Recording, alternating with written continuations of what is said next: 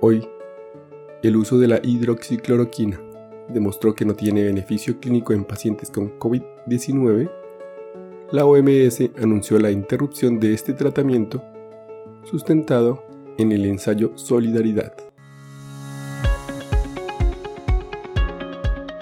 Este es un podcast en el que desde el ojo de la ciencia aprenderemos del coronavirus y de la enfermedad COVID-19.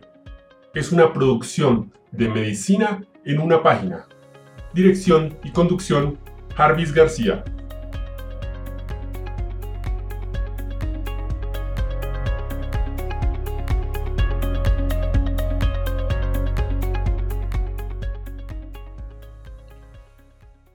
¿Qué es el ensayo Solidaridad? El objetivo del ensayo clínico internacional Solidaridad, puesto en marcha por la OMS y sus asociados, es encontrar un tratamiento eficaz contra el COVID-19. Se espera que, como mínimo, uno de los tratamientos evaluados mejore el desenlace clínico de los enfermos y permita salvar vidas.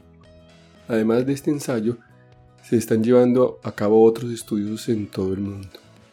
Más de 100 países han expresado su interés en participar en el ensayo y la OMS está presentando apoyo a más de 60 de ellos en relación con 1. La autorización por las autoridades sanitarias y los comités de ética del protocolo básico de la OMS. 2. La selección de los hospitales que deben participar en el ensayo. 3.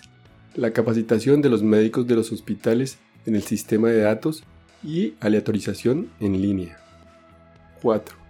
El envío de fármacos del ensayo a los países participantes que lo soliciten. Los análisis provisionales del ensayo se elaboran bajo la supervisión del Comité Mundial de Vigilancia de Datos y Seguridad, un grupo de expertos independiente. Hagamos un repaso de lo ocurrido con este proceso. El 17 de junio del 2020, la OMS anunció la interrupción del grupo de tratamiento con hidroxicloroquina del ensayo Solidaridad, con lo que se pretende encontrar un tratamiento eficaz contra el COVID-19. Los investigadores principales que integran el grupo que dirige el ensayo apoyados en el ensayo Solidaridad, el ensayo Recovery realizado en el Reino Unido y una revisión de Cochrane sobre estos datos relativos a este fármaco, que incluyen los obtenidos en Francia en el marco del Discovery, apoyados del ensayo británico Recovery. La hidroxicloroquina no reduce la mortalidad de los pacientes hospitalizados por COVID-19 cuando se compara con el tratamiento de referencia. El 15 de junio del 2020, la Administración de Drogas y Alimentos de los Estados Unidos, la FDA, revocó la autorización de uso de emergencia en los Estados Unidos.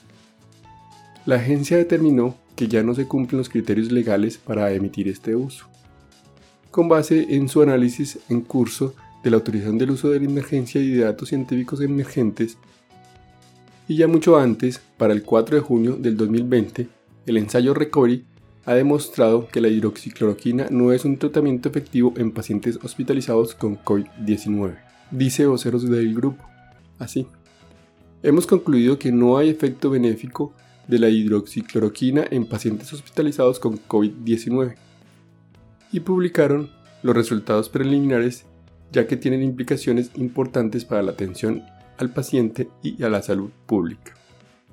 Un total de 1.542 pacientes fueron asignados al azar a hidroxicloroquina y comparados con 3.132 pacientes asignados al azar a la atención habitual sola. 1.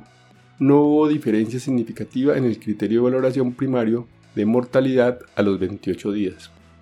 2 tampoco hubo evidencia de efectos benéficos sobre la duración de la estancia hospitalaria u otros resultados. Estos datos destacan de manera convincente y contundente cualquier beneficio significativo de mortalidad de los pacientes con hidroxicloroquina hospitalizados con COVID-19.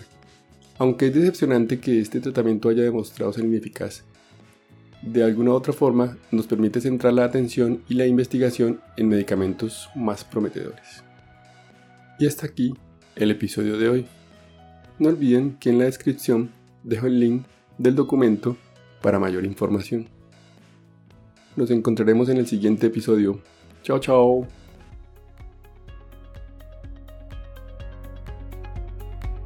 Recuerden, pensando en el coronavirus, al enemigo es mejor conocerlo para acabar, acabar, acabar, acabar.